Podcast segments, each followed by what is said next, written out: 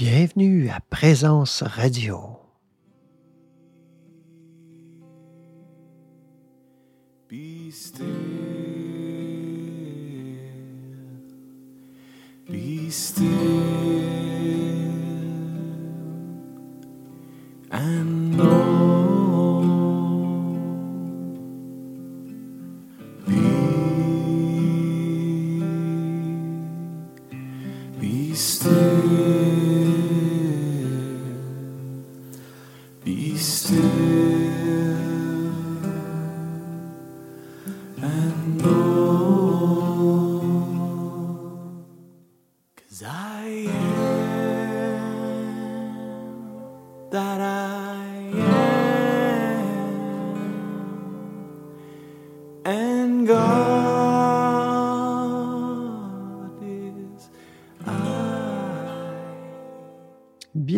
Tous et toutes euh, pour euh, cette série sur le Tantra du Christ. Alors, c'est sûr qu'on se pose plein de questions. On se dit que c'est ça, le Tantra du Christ? Euh, C'est une opération marketing. Qu'est-ce qu'on veut, qu'est-ce qu'on veut dire par là? En fait, j'ai lu un livre dernièrement de John Dupuche, qui est un, prêtre catholique qui vit en Australie, je crois, à Melbourne. Et puis, il, écrit, il a écrit un livre euh, qui va être disponible bientôt en français, je crois, en juin, et qui s'intitule euh, Vers un tantra chrétien. J'ai absolument pas la prétention d'avoir euh, l'éloquence ou la, la connaissance de M. Dupuche, qui a étudié longuement euh, le shivaïsme tantrique du Cachemire, mais qui est aussi euh, théologien euh, dans la tradition chrétienne. Mais ça m'a interpellé. Ça m'a interpellé non pas simplement la lecture de ce bouquin, mais c'est que depuis longtemps, le tantrisme m'interpelle. Le tantrisme, et je précise tout de suite, on ne va pas parler mur à mur de sexualité. On va sûrement aborder euh, à un moment donné dans la série euh, cet aspect parce que ça en fait partie, parce que ça fait partie de la vie. Euh, c'est une belle représentation de l'union mystique et tout ça. Mais dans le véritable tantrisme comme voie spirituelle, c'est, on pourrait dire, un grain de sable hein, dans, dans toute cette approche qui est très globale, très unifiante, inclusive aussi. Donc, je disais, le tantrisme euh, m'a intéressé depuis longtemps. euh, et ça a commencé avec le bouddhisme, euh, qui, encore une fois, hein, si vous avez, si ça ne décolle pas là, de votre mental, cette, cette approche qui se veut exclusivement sexuelle, vous vous demandez où je m'en vais, là. hein, mais non, ce n'est pas ça. Donc, enlevez ça, là. on fait de la place, on s'ouvre à, la globalité. Donc, le tantrisme, dans la tradition euh, bouddhiste, pour moi, ça a été rencontré à travers le bouddhisme tibétain, que j'ai étudié et pratiqué longtemps, et puis qui, euh, qui je, le redécouvre aujourd'hui, en fait. Euh, je me rends compte comment c'est relié à, à ces racines de tantrisme plus de l'Inde, qui sont peut-être plus d'origine, hein, qui, qui précèdent le bouddhisme tibétain. On peut voir aussi euh, des approches tantriques euh, en Extrême-Orient, dans d'autres endroits. hein. Euh, par exemple, dans la Chine, c'est-à-dire pas dans la ville de la Chine, mais en Chine, avec le taoïsme.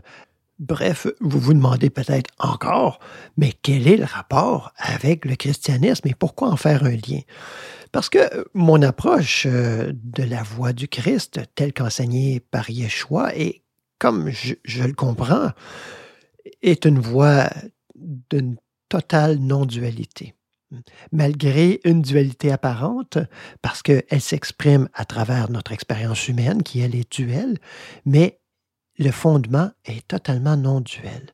Euh, et on, va le voir au cours des différents épisodes. Donc, pour moi, euh, qu'est-ce que, comment je pourrais définir euh, le, tantrisme euh, et quel est le lien avec le christianisme? En fait, pour moi, le tantrisme, c'est l'union des opposés. Et on, verra peut-être même aussi plus particulièrement ce côté masculin-féminin hein, qu'on a tendance à séparer, qui, euh, dès l'origine, en fait, dans les, Écritures, euh, dans l'Ancien Testament, n'est absolument pas séparé, malgré les apparences euh, de mots. Donc, cette union des opposés qui nous amène aussi à voir l'inclusivité, l'inclusivité de l'expérience, la, la non-exclusivité. Vous allez voir, je vais souvent parler en non quelque chose. Euh, c'est pas pour être négatif, là, mais c'est plutôt euh, dans, cette, dans cet élan euh, qu'on appelle euh, dans, dans la théologie cet élan apophatique, c'est-à-dire théologie négative, où on, on dit plutôt ce que Dieu n'est pas. Bien sûr, on va aussi, euh, dans, dans une inclusivité, on va aussi parler de la théologie positive et en, disant ce que Dieu est, mais toujours en se rappelant que ça ne peut qu'être limité, hein, parce que les mots, ce sont des concepts, les concepts sont limités, donc euh, toute vérité, euh, que ce soit à, propos du, du royaume de Dieu, de Dieu, de notre réelle identité, c'est toujours une vérité à propos de la vérité et non la vérité elle-même. hein. C'est le doigt qui pointe à la lune. Pour continuer dans la même veine, alors, euh, c'est une voie, le tantra pour moi, c'est une voie de, non-peur et de non-attachement. Hein, On pourrait dire aussi euh, euh, de non-rejet et de non-désir. C'est-à-dire en incluant le plaisir, mais en n'excluant pas la souffrance.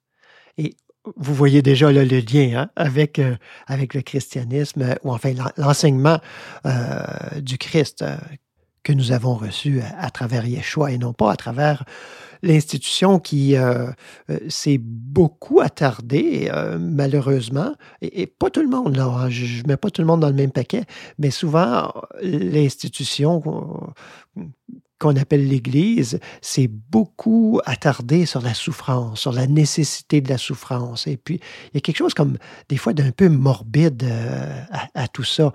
Et, quand euh, on voit euh, tous- ces événements de la vie de, de Yeshua dans la Bible, où plein d'événements lumineux et même à travers la souffrance.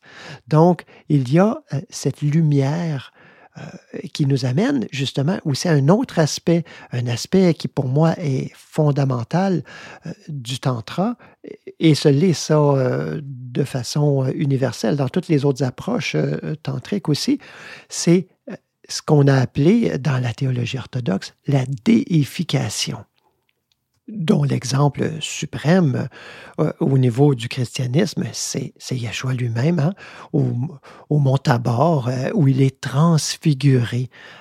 Les disciples, ils sont là, et puis tout à coup, ils le voient devenir d'une blancheur et d'un éclat aveuglant, euh, au point où les disciples, et on le décrit de cette façon-là, qui sont là sur place, ils sont dépassés, on dit qu'ils se sont endormis. Et on le voit à quelques reprises, ça, hein, comme euh, euh, l'épisode euh, de Yeshua au jardin de Gethsemane. C'est comme, c'est trop intense pour leur sens humain. Ils n'arrivent pas à comprendre, c'est-à-dire ça dépasse l'entendement humain. Et là, ah, on dit, ben, ils s'endorment, c'est-à-dire ils n'ont plus la conscience habituelle. Et euh, donc, ils sont dépassés.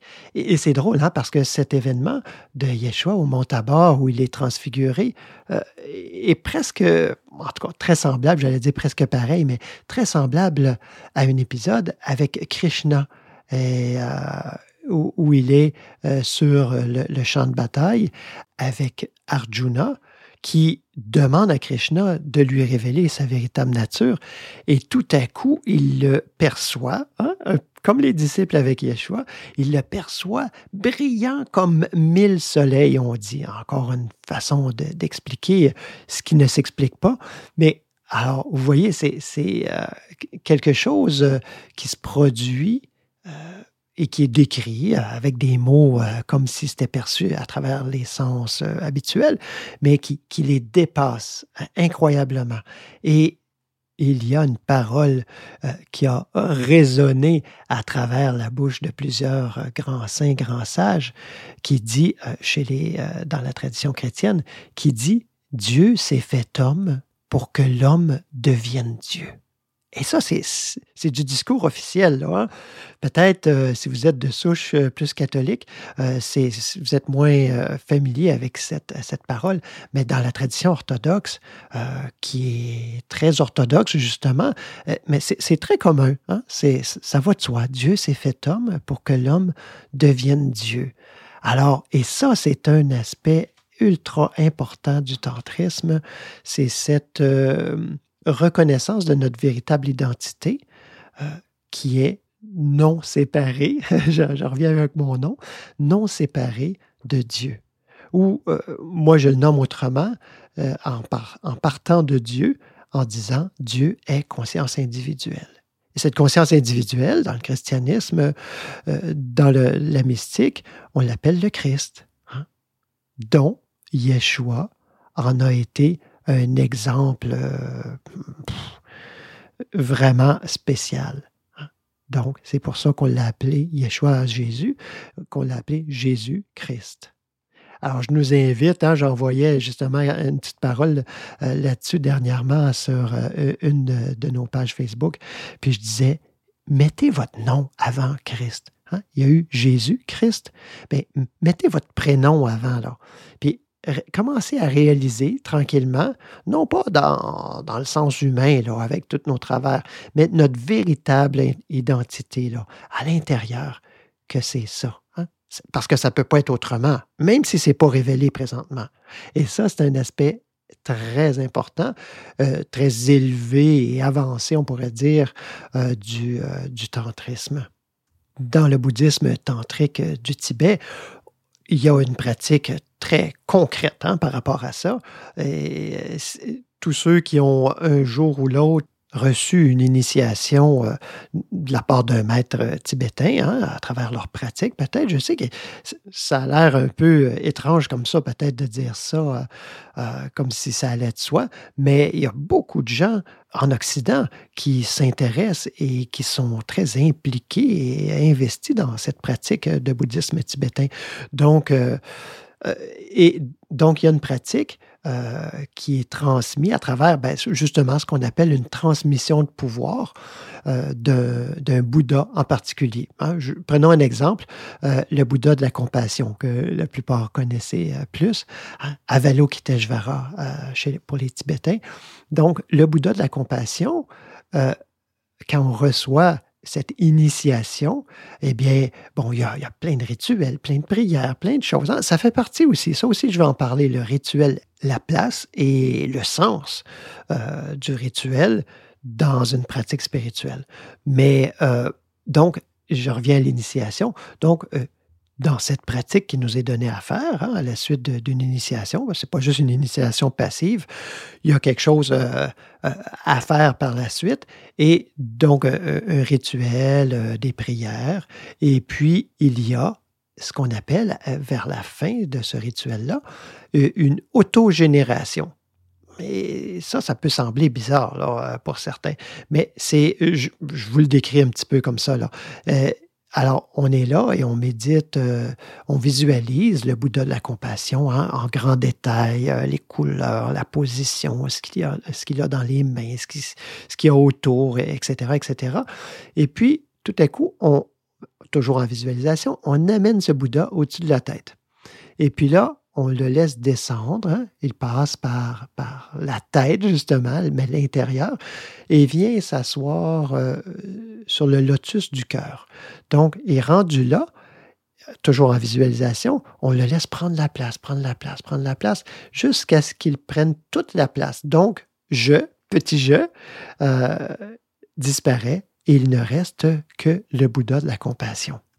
Et dans cette identification, euh, où il ne reste que le Bouddha de la compassion, on continue euh, les prières, euh, les, les, bontés qui s'écoulent et tout cela, mais en réalisant très bien hein, et d'une façon facile, si on a bien fait la pratique, que ce n'est pas de moi, de, petit moi, là, hein, ce petit moi égoïste, le personnage, euh, qui, qui est disparu. Vous voyez? C'est brillant, là, comme euh, méthode, comme façon de faire. Euh, ça, nous amène à travers une imagerie à une réalisation que de moi-même, je ne peux rien, comme disait Yeshua dans, dans les évangiles. Et, à, à la fin, et ça, c'est pas terminé, là, à la fin, quand tout cela est terminé, on laisse ce Bouddha, euh, on pourrait dire que je suis devenu hein, dans, la visualisation, disparaître. Et ça nous amène à cet abandon total et complet, même de l'imagination et de tout, cet abandon en Dieu, où on laisse toute la place. Il n'y a plus de pensée, il n'y a plus euh, de retournement sur soi, parce que déjà soi a, a comme un petit peu, à tout le moins, disparu, pour faire place hein, à, une réalité spirituelle, qui même cette réalité-là, parce qu'elle est encore juste imaginée, elle disparaît.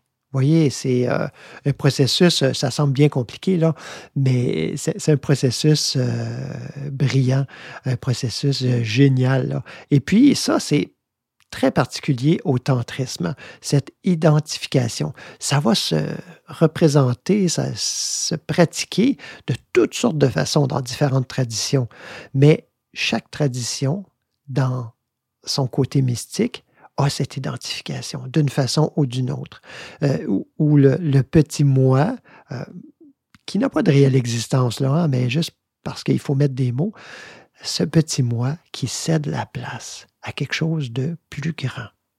Et éventuellement, et là c'est le sommet de la mystique, c'est ce plus grand qui est encore euh, conceptualisé, disparaît, et là, il ne reste que la réalité. Alors, voyez, le tantrisme, en fait, c'est une voie d'union, c'est une voie de, de communion à l'essentiel, qu'on l'appelle Dieu, qu'on l'appelle le Christ. Euh, bien sûr, dans cette voie-ci euh, de, de tantra du Christ, on, l'appelle le Christ. C'est cette union avec euh, notre réelle identité, qui, elle, est Dieu. Fantastique, hein? Alors, aujourd'hui, je vais quand même aborder un, un aspect qui m'est très cher. hein? C'est l'aspect de la présence, pratique de la présence. Donc, présence euh, à soi, présence à Dieu et présence aux autres. Bien entendu, euh, on ne pourra pas faire le tour complet et total de ça, parce que chaque aspect, hein, soit Dieu et les autres, est infini, parce que est un dans l'infini qui est infini, donc on ne pourra pas faire le tour, c'est certain. Et puis, le but de ces podcasts-là, euh, au- au-delà de- d'une simple information, euh, c'est quand même d'amener à une pratique, mais non pas, euh, on ne peut pas établir une pratique qui, elle, ne peut que s'établir dans un contact, un contact réel, personnel, individuel, euh, par exemple en, en accompagnement spirituel, des choses comme ça. Alors déjà, de groupe, on, peut, aller très, très, très loin, mais euh, il en demeure pas moins. Et ça aussi, ça fait partie de, l'aspect euh, de la voie tantrique, c'est cette relation euh, avec euh, un, enseignant, avec un ami spirituel, comme les Tibétains disent. J'aime beaucoup cette, cette, euh, cette appellation, hein, l'ami spirituel. C'est-à-dire euh, quelqu'un qui, marche avec nous, qui peut euh, nous, euh, nous accompagner sur la route. Et nous, il nous accompagne parce qu'il a déjà fait un bout de chemin sur la route. Et, et là, la saveur intérieurement, et il connaît la saveur de l'esprit, avec un grand E, hein, de l'Esprit Saint, de, de l'action du divin, on pourrait dire. Il connaît. Donc, c'est pas nécessaire que la personne vive exactement la même chose et celui ou celle qui accompagne l'autre, euh, c'est vraiment pas sa tâche non plus d'amener l'autre dans sa façon à lui ou à elle de, de voir le divin nécessairement, mais de voir l'autre, euh, de l'accompagner, de marcher avec dans la voie qu'il emprunte et de voir est-ce que ça a la saveur de l'esprit ou est-ce qu'il y a un retournement sur soi? Est-ce qu'on est en train de piétiner? Est-ce qu'on est en train de perdre du temps inutilement peut-être? Euh, est-ce que c'est profitable spirituellement? Avant d'aller plus loin, je nous invite à écouter une pièce de Marilyn Bronstein euh, and the Beloveds qui a été enregistrée euh, en direct live et euh, qui ne figure pas sur son album Forever Praise. Mais quand même, je vais quand même mettre le lien pour son album parce que c'est vraiment magnifique le travail qu'elles font, ces femmes. Bonne écoute.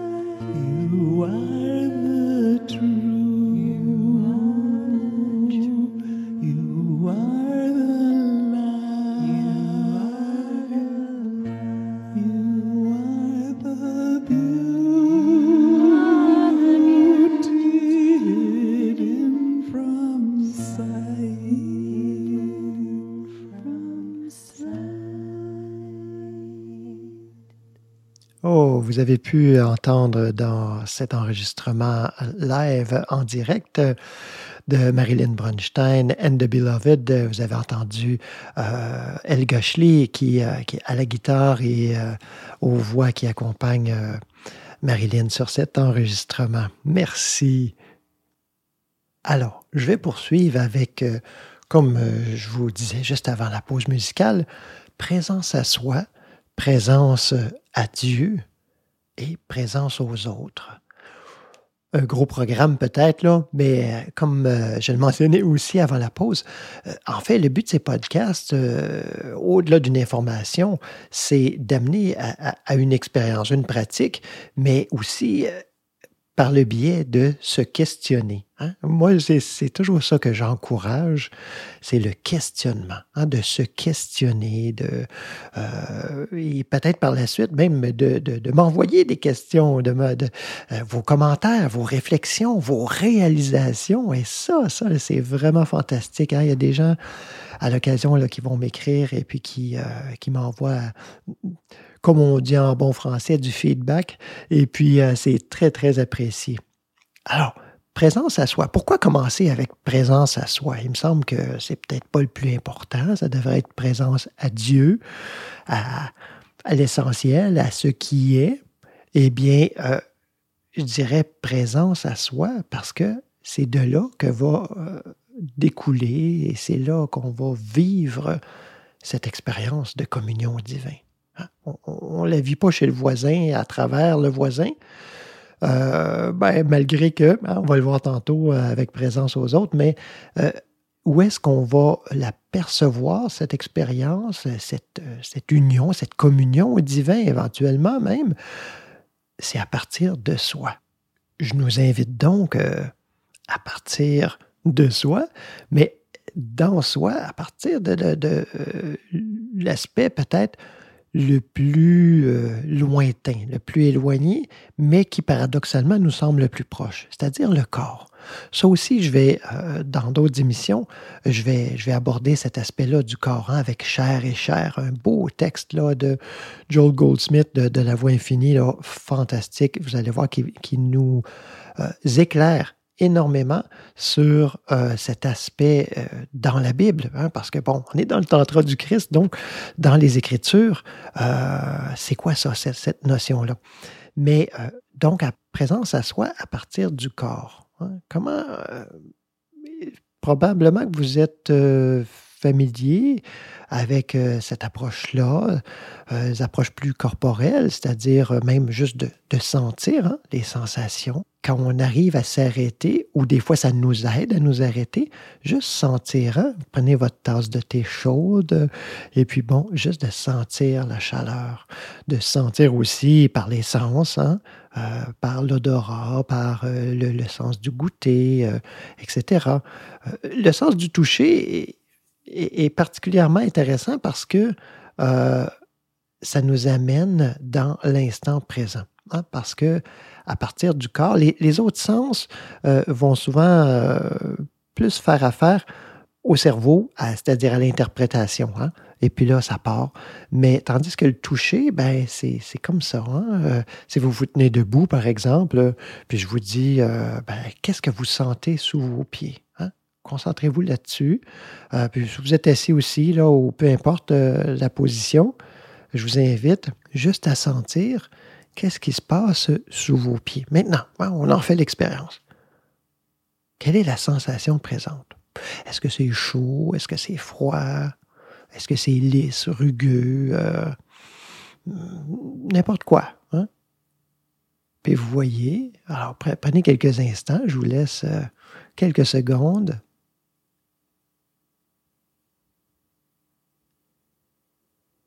Et vous pouvez réaliser que dans ces quelques secondes où vous étiez concentré à percevoir les, sensations, euh, notamment dans ce cas-ci sous les pieds, eh bien, il n'y avait pas de pensée.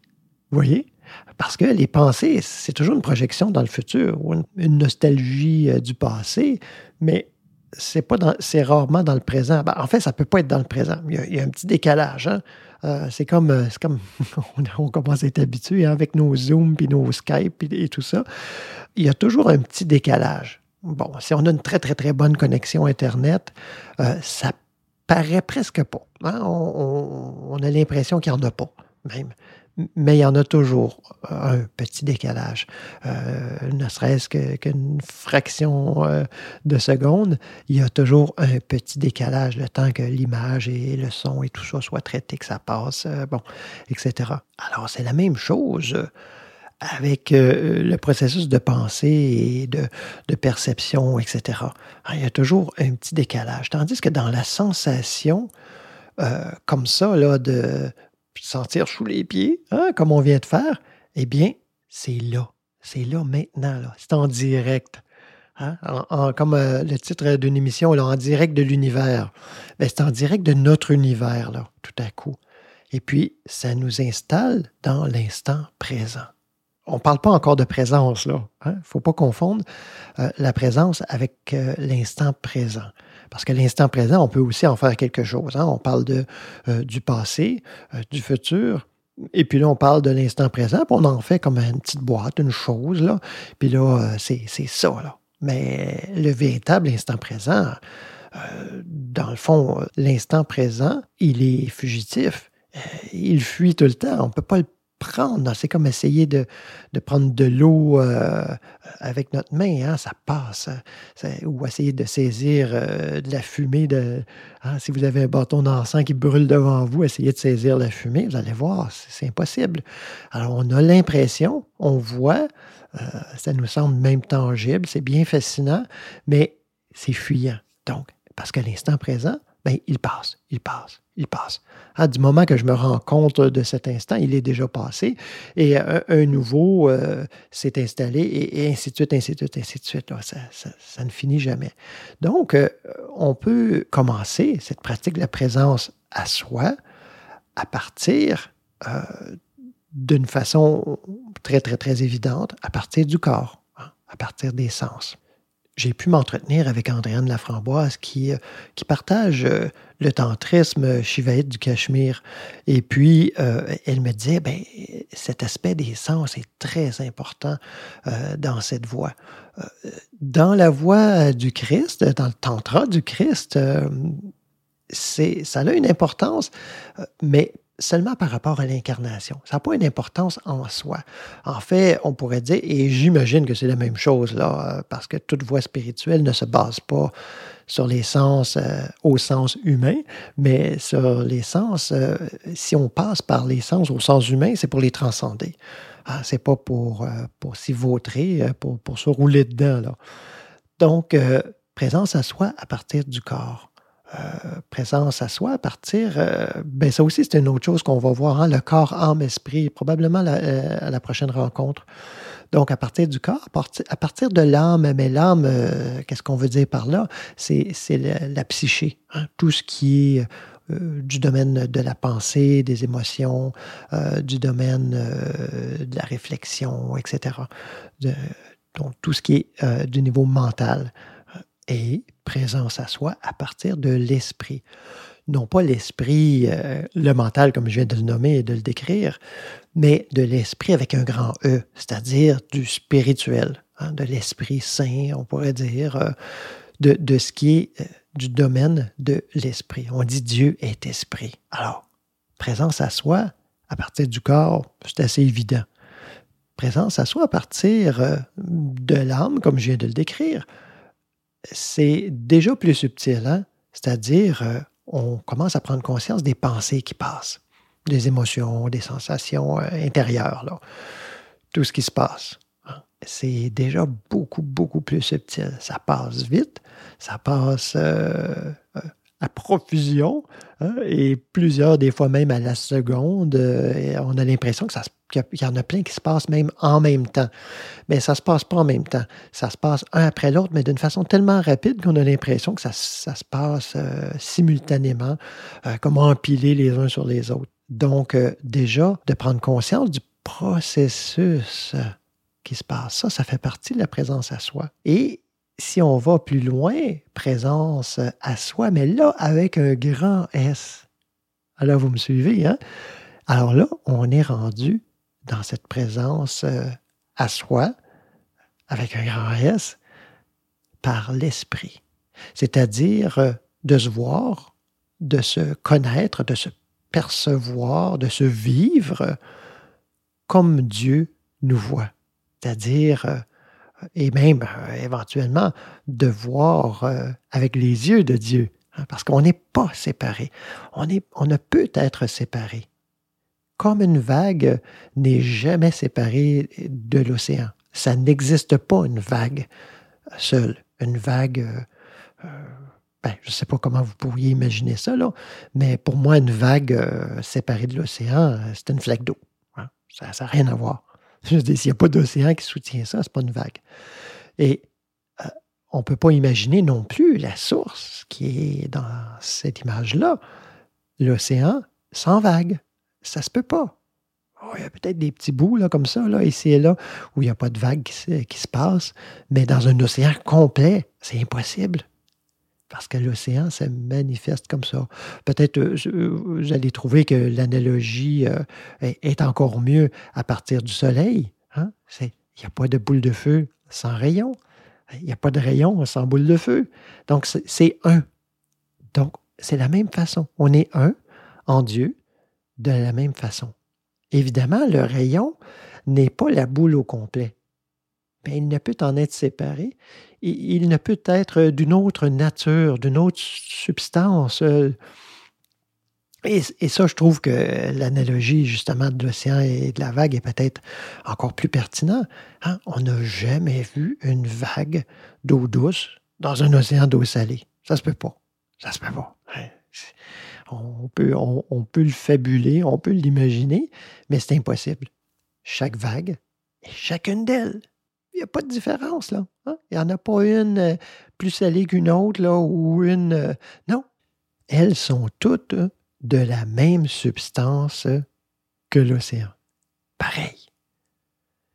Bien sûr, la vague ne contient pas l'océan au complet, mais comme elle n'en est pas séparée, si elle se tourne vers l'intérieur, hein, on fait des images là, c'est conceptuel, j'en conviens là, mais c'est pour qu'on se comprenne. Imaginez la vague qui se tourne vers l'intérieur, vers soi, et qui regarde, euh, ben, dans ce cas-ci, vers le bas, hein, vers sa source, Qu'est-ce qu'elle voit? Elle voit l'océan. De quoi elle s'aperçoit? Qu'elle n'en est pas séparée, qu'elle est une avec. voyez, alors c'est tout ça le processus. Euh, euh, qu'on l'appelle le tantra du Christ, le yoga du Christ, qu'on l'appelle euh, la communion, la contemplation, l'union mystique, le mariage mystique, c'est de ça qu'on parle. Donc, présence à soi, c'est-à-dire ça se peut qu'on parte du personnage, hein, des, choses conditionnées, ce qu'on n'est pas.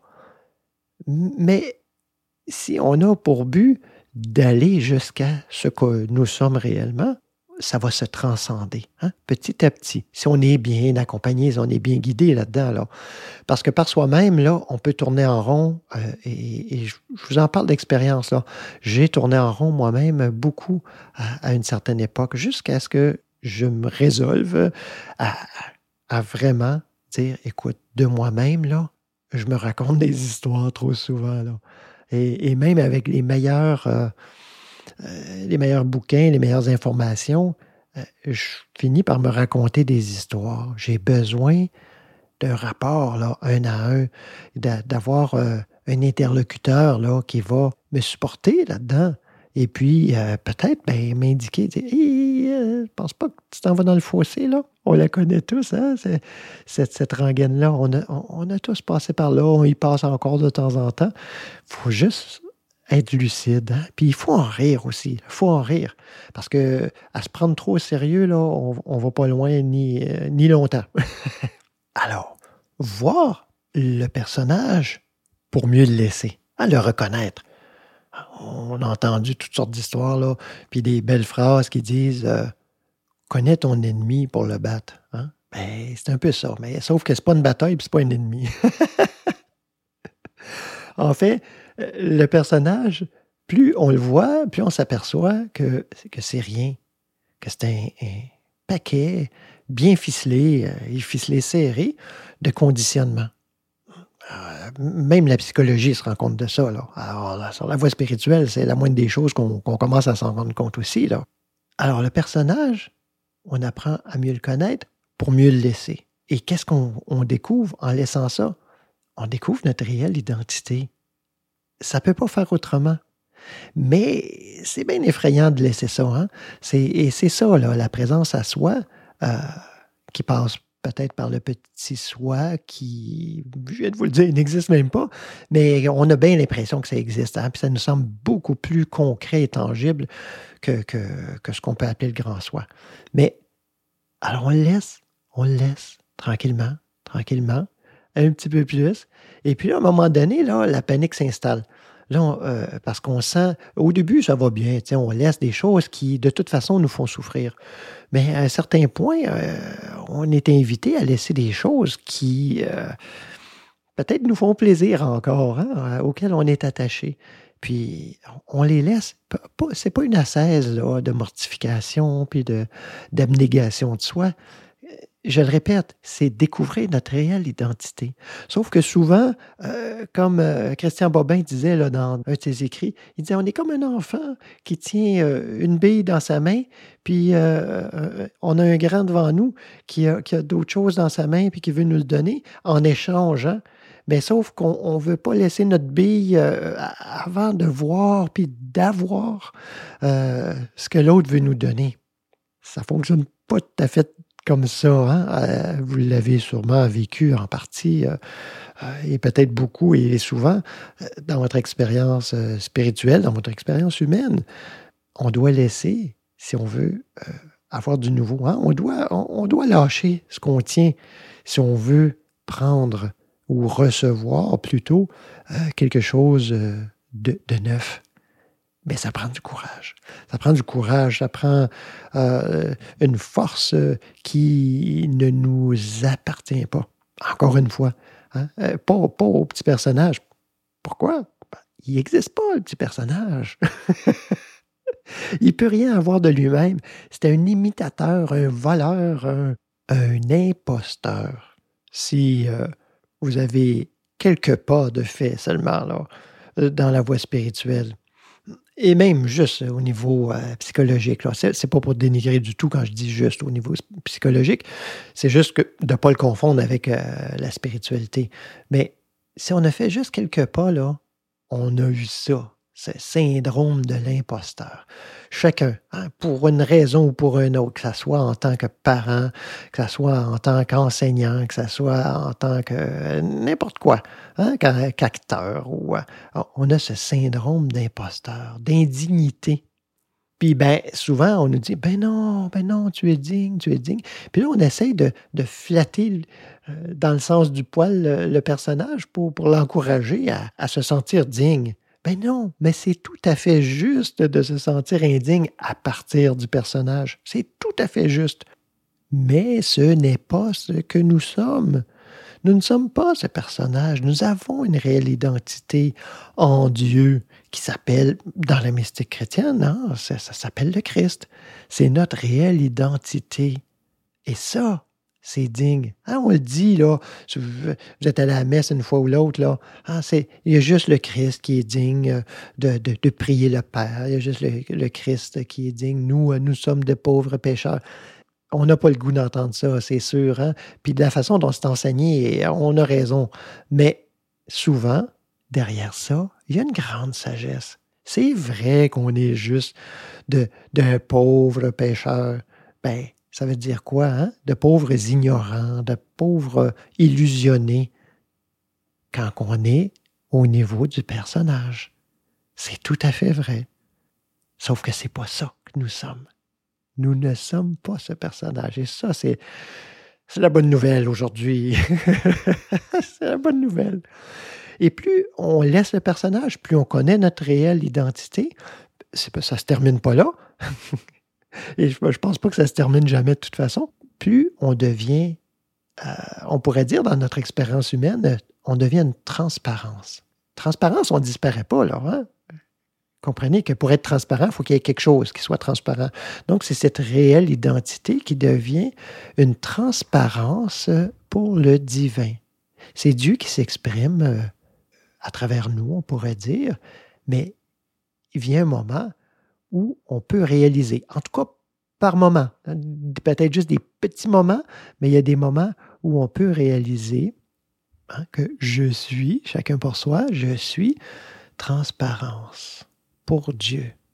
Alors Dieu ne fait pas que s'exprimer à travers moi, mais il s'exprime en tant que moi.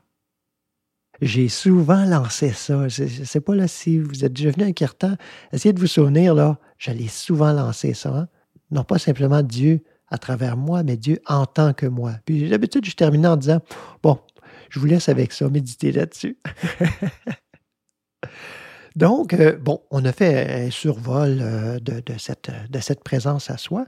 Maintenant, euh, présence à Dieu. Ben, présence à Dieu, comment est-ce qu'on, comment ça se vit? C'est quoi ça? Qu'est-ce que ça veut dire?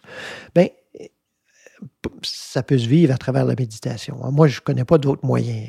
Il y a sûrement d'autres moyens. Mais pour moi, c'est la méditation, la pratique de la présence aussi au quotidien. Parce que juste la méditation, encore une fois, c'est pas suffisant, ça. C'est pas suffisant de. Euh, parce que dans cette voie tantrique, hein, ça veut dire inclusive, euh, qui fait avec le quotidien, je dirais. Dans le fond, c'est d'amener euh, le quotidien dans la voie spirituelle ou la voie spirituelle dans le quotidien, hein, vice-versa, afin qu'il n'y ait plus de séparation. Non pas simplement entre nos deux oreilles, là, où on médite qu'il n'y a pas de séparation, on visualise des choses, euh, hein, on visualise qu'on est la vague, Dieu est l'océan, ou euh, le soleil et les rayons, etc. Mais plus que ça, parce que le divin, Dieu, est l'être de mon être. Donc, je ne peux pas en être séparé. Et c'est ça la pratique de la présence. Hein? C'est, ça peut se vivre d'une façon très euh, relationnelle, c'est-à-dire euh, on a le divin euh, qui est là, on, y pense souvent, on prie souvent, on, garde cette sensation de la présence hein, avec nous, cette réalisation de la présence éventuellement, dans toutes nos actions, dans tout ce qu'on fait, dans dans, nos, dans nos relations avec les autres. Et puis là, on se rend compte de plus en plus que ça devient euh, très euh, présent, justement, cette présence. Ça, peut se passer comme ça. Ça peut se passer euh, aussi d'une façon que je dirais peut-être plus impersonnelle, c'est-à-dire non pas avec une relation avec avec Dieu, hein, euh, comme quelque chose euh, ou quelqu'un de séparé, ou une présence, ou le Christ, hein, comme quelqu'un ou quelque chose de séparé, mais plutôt avec cette, euh, je dirais, cette sensation d'être. Hein. c'est comme ça que j'aime le décrire, cette sensation d'être au milieu de moi, cette être-té, ce je, ce je suis. Et développer une relation avec ce je je parle pas de l'ego, là. Hein? Oubliez ça, là, les histoires d'entrer en amitié avec son ego, là. Si vous voulez perdre du temps puis euh, tourner en rond, là, faites ça, là. Puis euh, vous mieux d'arrêter l'enregistrement tout de suite, là. Euh, je parle pas de ça du tout, du tout, du tout, là. mais entrer en relation avec l'être, la vie. Hein? La vie au milieu de moi, qui est Dieu, qu'on l'appelle d'une façon ou d'une autre, qu'on lui donne un nom ou qu'on lui en donne pas. Et développer euh, une relation. Je, sais, là, ça a l'air bizarre, mais développer une relation. Euh, je ne sais pas comment l'expliquer plus. Euh, je, vous invite à l'essayer, puis envoyez-moi vos feedbacks. Dites-moi est-ce que comment ça se passe pour vous? Est-ce que c'est facile? Est-ce que c'est évident? Est-ce que vous avez des questions? Est-ce que on pourra, je pourrais en parler là, justement, peut-être dans une prochaine émission? Donc, la présence à Dieu, ben, c'est avant tout une relation. Hein, que ce soit une relation qu'on la considère plus personnelle ou plus impersonnelle, euh, c'est ça. C'est la pratique de la présence. C'est vivre avec. Évidemment, on ne peut pas vivre sans. Si j'ai la vie, euh, la vie, je ne me, la suis pas donnée moi-même. Ce n'est pas mes parents non plus qui me l'ont donnée. Hein, la vie est la vie, elle a toujours été la vie, puis va toujours être la vie. Euh, avant l'expérience que je vis là et après. Donc, et je fais partie de cette vie-là, je suis cette vie-là, et la vie a besoin de prendre forme. Hein?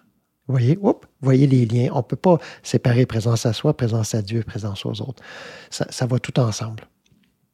Donc, vivre avec. Vivre avec, euh, reconnaître le divin comme, euh, comme l'amour. Hein? Et ça, c'est très, c'est très tantrique, hein, justement. Comme l'amour, comme, comme l'amant, comme le bien-aimé. Ça, c'est fort. Mais peut-être que c'est pas dans notre tempérament. Peut-être qu'on est, on est dans un, un élan ou un tempérament plus euh, impersonnel, comme je le nommais, hein? puis que pour moi, de reconnaître le jeu au milieu, là, ça fait, ça fait bien la job. Là. Puis il n'y a pas trop d'émotions, il n'y a pas trop de pensées ou de quoi que ce soit. C'est très euh, expérientiel, direct, euh, mais ça parle pas à tout le monde. Il y en a qui ont besoin d'amener cet aspect affectif. Il y en a qui vont avoir besoin d'amener cet aspect de connaissance et d'autres qui ont besoin de cet aspect je dirais, corporelle, cette relation-là va s'exprimer à travers des actions. Mais ça va, ça, ne peut jamais en être séparé.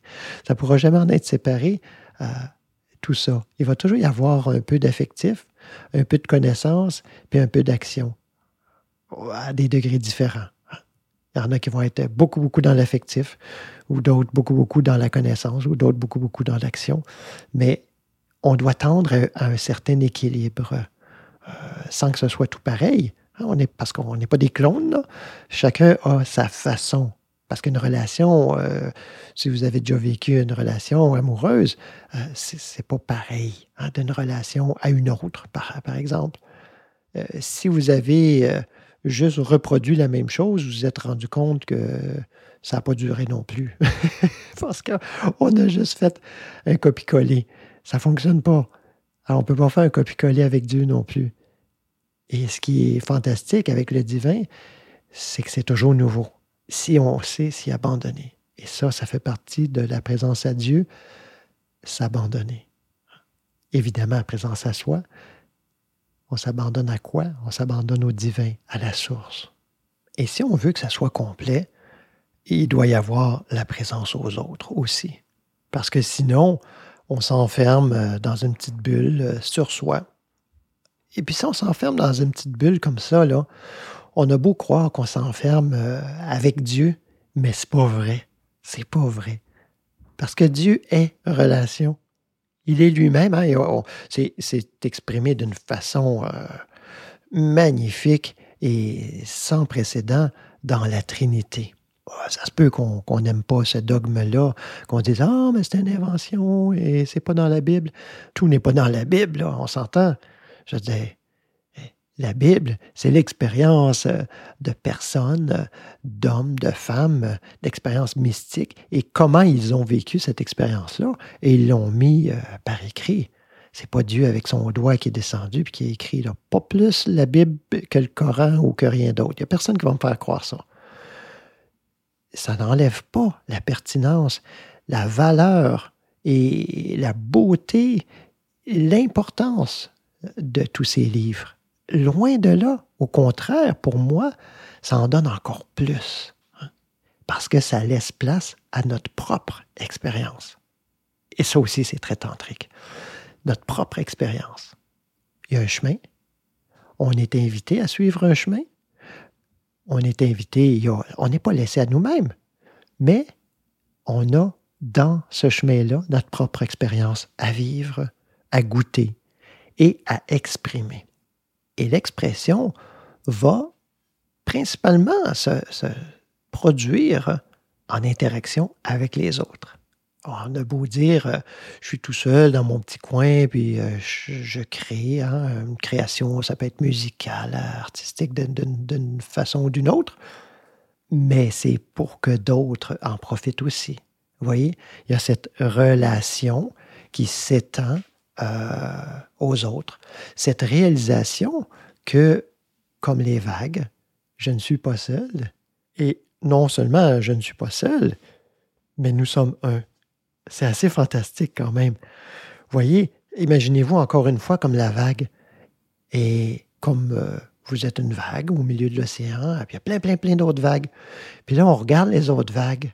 Si on n'a pas cette connaissance euh, par la pratique de la présence à soi, hein, de notre véritable nature, euh, juste un petit peu, là, je ne vous dis pas qu'il faut être pleinement éveillé, là, mais juste cette connaissance de notre véritable nature, un tout petit peu.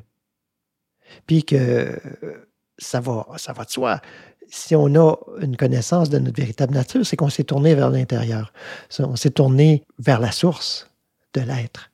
Alors on a découvert Dieu. Ça, va ensemble. Hein. On ne peut pas découvrir notre véritable identité sans découvrir Dieu, et on ne peut pas découvrir Dieu sans découvrir notre véritable identité.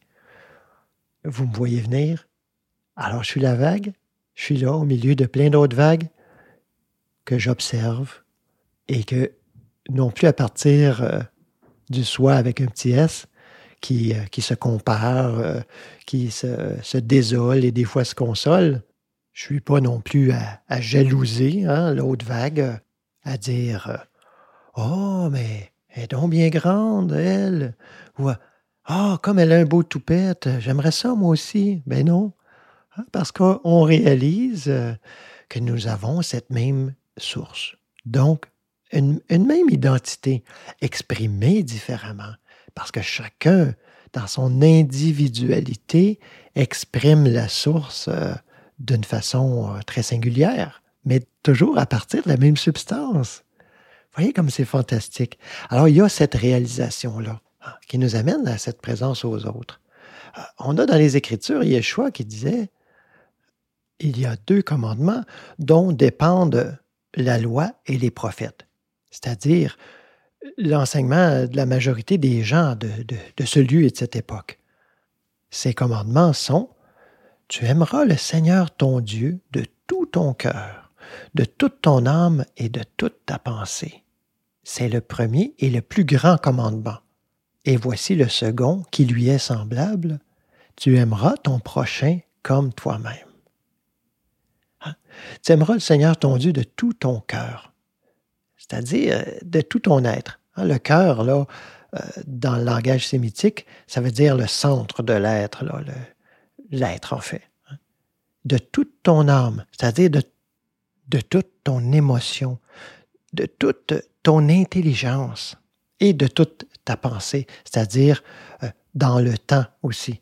C'est-à-dire c'est ça, ce à quoi ta pensée va être occupée. Et il dit, c'est le premier et le plus grand commandement. Parce que si ça part pas de là, ça part pas. Il n'y a rien. Il n'y a rien qui se passe si ça commence pas là. Le texte se poursuit en disant Et voici le second qui lui est semblable. Tu aimeras ton prochain comme toi-même. C'est comme si là, euh, on amène l'action aussi, la démonstration. On ne fait pas juste flyer, là, puis s'imaginer un Dieu quelque part, puis qu'on l'aime donc, qu'on l'aime donc, puis il est avec nous, mais ça doit se démontrer à travers nos agissements, à travers notre vie, à travers nos relations. Voyez, puis on le voit au quotidien. Comment c'est ça qui est le plus difficile? C'est pas si dur que ça, là, de, de se rappeler euh, de Dieu, euh, de, prier ou méditer souvent. Euh, bon, ça demande une certaine discipline, mais c'est pas si difficile que ça. Tandis que quand on est dans l'épreuve du quotidien, on dit souvent, hein, si vous voulez faire un test, voir où vous en êtes rendu dans votre pratique spirituelle, allez passer un week-end chez vos parents. Alors c'est ça, hein? c'est là qu'on voit si ça commence à passer à travers toutes nos cellules, on pourrait dire, hein, si ça commence à s'incarner. Et ça aussi, on va en parler. Mais là, je vais m'arrêter là-dessus parce qu'on euh, a déjà une bonne heure euh, qu'on vient de faire ensemble. Et puis, mais il y a tellement de choses, tellement de choses que j'ai envie de partager là-dessus. Euh, donc, c'est pour ça qu'il va y avoir d'autres émissions aussi. Et une partie de la voie du Tantra, le Tantra du Christ, il y a cet aspect euh, extatique, cet aspect d'une joie qui bondit, qui surgit de l'intérieur et qui veut s'exprimer, que ça soit de la danse, que ça soit du chant. Euh, donc, ça passe souvent par la musique. Et c'est quelque chose qui est très commun hein, dans beaucoup, beaucoup de traditions, autant euh, euh, en Inde que dans la tradition mystique de l'islam, chez les soufis, que dans la tradition mystique euh, juive aussi. Hein, cet aspect extatique à travers le chant, la danse, la, la, prière en commun, ça fait partie aussi de la voix du Christ. Alors, je vous laisse avec une belle pièce du groupe du Noble Chemin intitulée Jaya Yesu Christaya. Alors, victoire à Jésus, Yeshua, le Christ. C'est-à-dire, euh, de façon plus universelle, victoire à celui ou celle qui a découvert sa véritable identité. Alors, je vous dis à la semaine prochaine pour une autre émission, toujours sur le thème du Tantra du Christ. Bonne écoute euh, et à bientôt.